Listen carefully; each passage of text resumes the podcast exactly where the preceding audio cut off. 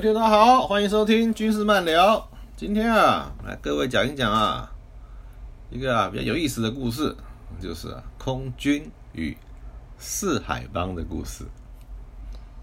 空军跟四海帮有什么关系呢？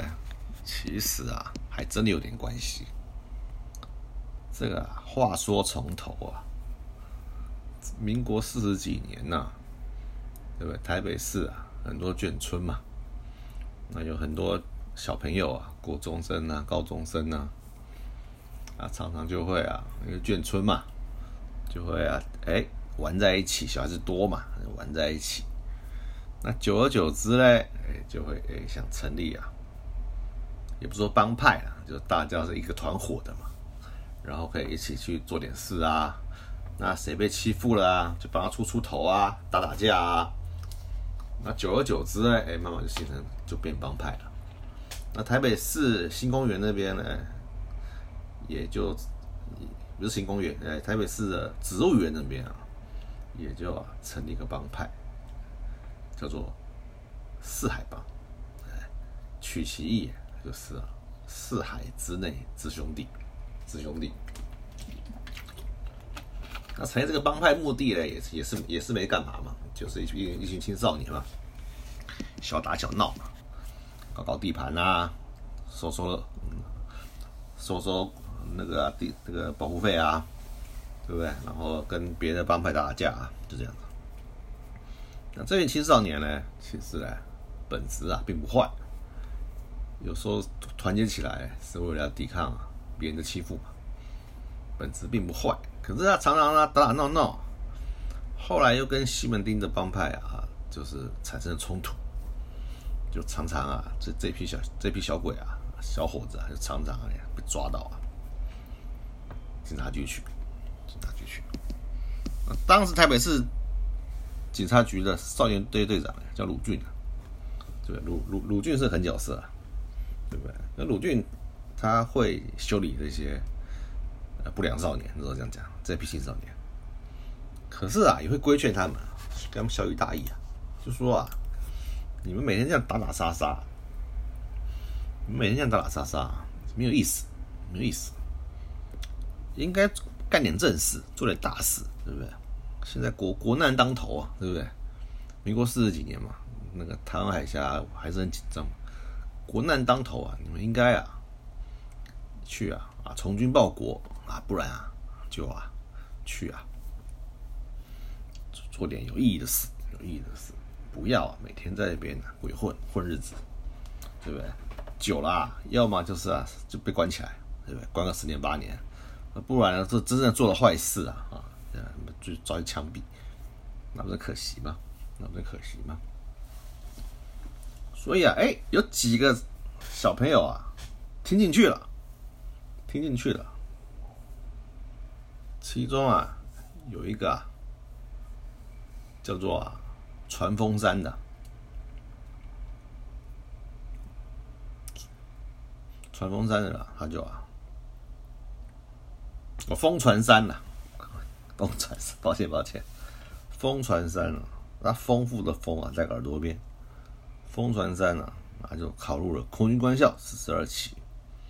其实这些小孩子虽然啊，虽然啊，平常啊打打闹闹啊，对不对？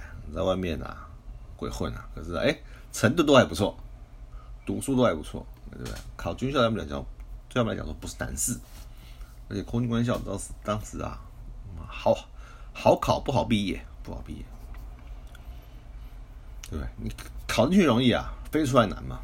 因因为当时是两年制的啊，四十，它是四十二期嘛，四十六期才改大学嘛，四十二期进去是四十二期，空军官四十二期，进去之后呢，哎，两年后果然顺利毕业，而且也当上了飞行员，也当上了飞行员，然后呢就分发到啊嘉义基地去飞啊，去飞啊 F 一百啊，对，那大大大。那个大大大飞机，F 一百。之后呢，另外一个帮众啊，叫杜立群啊，也考入了，隔一年呢，也考入了空军官校四十三期，四十三期，就成了啊风传站的学弟，对不对？那学长当然照顾学弟啊，对不对？所以啊，杜立群在空军官校的两年呐，也是啊，过得很顺利，而且啊。也飞了出来，也飞出来了，所以哈，他们绝对不是头脑简单、四肢发达的人物啊，绝对是啊，因为当时要飞出来的真的很少，真的很少，要飞出来真的不容易，所以啊，那分发到啊台南第一大队去啊飞啊军刀机去，飞军刀机去，你两个喽，两个喽，再来啊，就是啊。大名鼎鼎的蔡冠伦跟啊吴家芳，因为蔡冠伦呢看到两位大哥啊都考上重婚官校啊，他就啊苦心的读书啊，啊暂时啊哦不去管帮派的事务，然后苦读了一年呢，就以同等的学历啊跟吴家芳啊他们的帮主啊。一起考上空军官校四十四期，四十四期，两个一起考上，两个一起考上。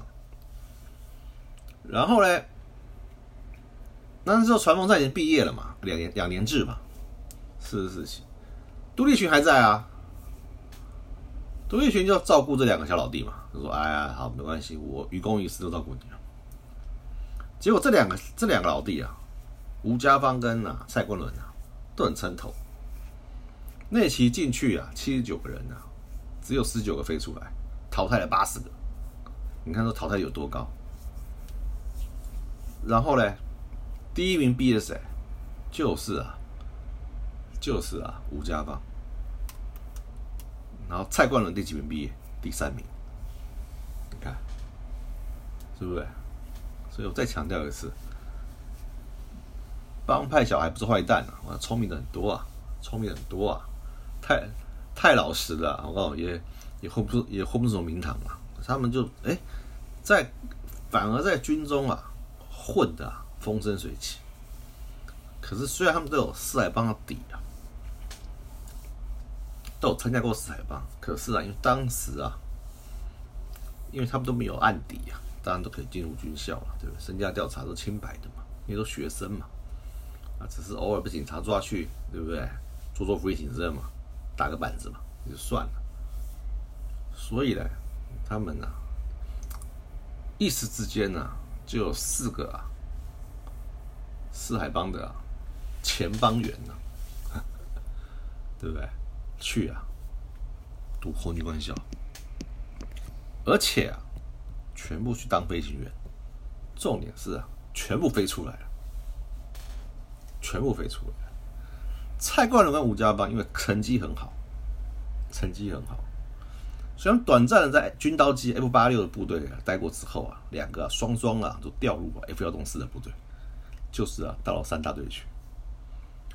当时三大队有规定啊，说啊，因为三大队是 F 幺洞四啊，是我那时候当时国内最好的飞机，国宝级的，所以当时规定啊，要飞满八百小时啊。才能进到三大队去飞 F 幺洞四，可是这个问题就产产生了，如果每个都是都是八百小时以上啊，那都是资深上尉了，那都要升少校了，你没有那么多少校缺啊，给这些飞行员升，所以啊，你所以最最好的那个编配比啊是菱形的，对不对？是菱形的啊。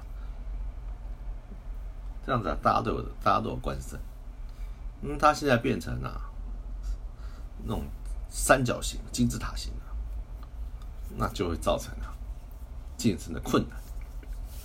所以空军总部不得不重新检讨啊，就说啊，好，那我调一批啊之之前的飞行员进去啊，好，从头来，就是啊，让各中队的晋升压力啊不要那么重，反正有几个小小队员垫底嘛，有几个小队员垫底嘛，他们还来日方长嘛。就不会急把他们安插，不然好不容易训一个出来了，训一个出来了，成熟了，哎，要走了，因为他别的地方占缺了，对不对？因为一个中队也不过四个分队而已，对不对？所以呢，四个呢就啊，在空军啊活要一段时间，可是啊，好景不长啊。首先啊，杜立群啊，他在啊一大队啊。就不幸啊，坠机身亡，摔了，摔了。然后到了到五十二年了，五十二年了，他们大哥啊，他们的大哥啊，风传山啊，五十二年三月十三号，十三号，你看，驾驶 F 一百啊。因为啊，肌腱故障，肌腱故障，然后啊，坠地殉职，也死了，也死了。然后呢，他们第一名毕业的吴家芳呢，四十期毕业第一名毕业吴家芳呢，也是啊，在民国六十年十一月二十号，驾驶 F 幺洞四啊，执行任务的时候啊，因为机械故障就失事，也失事了。哎呦，你发现我们这些啊青年子弟啊、帮派子弟啊，热血报国啊，参加空军啊，担任飞行员啊，捍卫领空，结果四个居然居然呢摔掉三个，摔掉三个，折损率很高啊，折损率很高。那蔡冠最后是只要蔡冠伦这个这个小鬼头。蔡冠伦呢，在 F 幺洞四服务期间呢，也总共啊，总共失事了三次，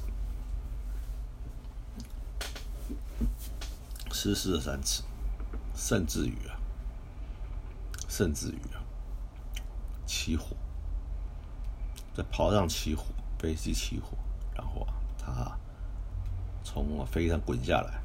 滚下来时候是是一团火球，全身啊烧烫伤面积啊很重，重，所以啊休息了很久，总司令啊不准他再飞行，可是啊他这个血性的汉子就说啊报告总司令我伤好了，我要重新啊回到飞行线。后来在总司令的特准之下，他又回到飞行线，继续飞行。可是啊，令人难过的是啊，因为他的好兄弟啊、好大哥啊吴家芳啊殉职，也殉职。他忽然想到啊，我们当初一起来投军的这么多兄弟啊，全部都死掉了，全部都死掉了。他忽然想到。那他怎么办呢？他怎么办呢？当时的飞机啊，第一个我们比较老旧，虽然我们训练很精良啊，可是啊失事率啊总是很高，都落不下来。可能在当时的航管技术啊，或者是天气预报跟那个各方面啊条件没有这么好，所以那飞机的性能也没有这么好，所以啊。就失事率非常高，对吧？以前那个老黑猫啊，魏晨中校都讲过，他觉得他只能活到二十八岁，他觉得活活过二十八岁啊，都算赚，这辈子啊，他就他他他他准备活二十八岁，就这样子。所以他说啊，四十几岁才结婚，他觉得他死不了了，才结婚。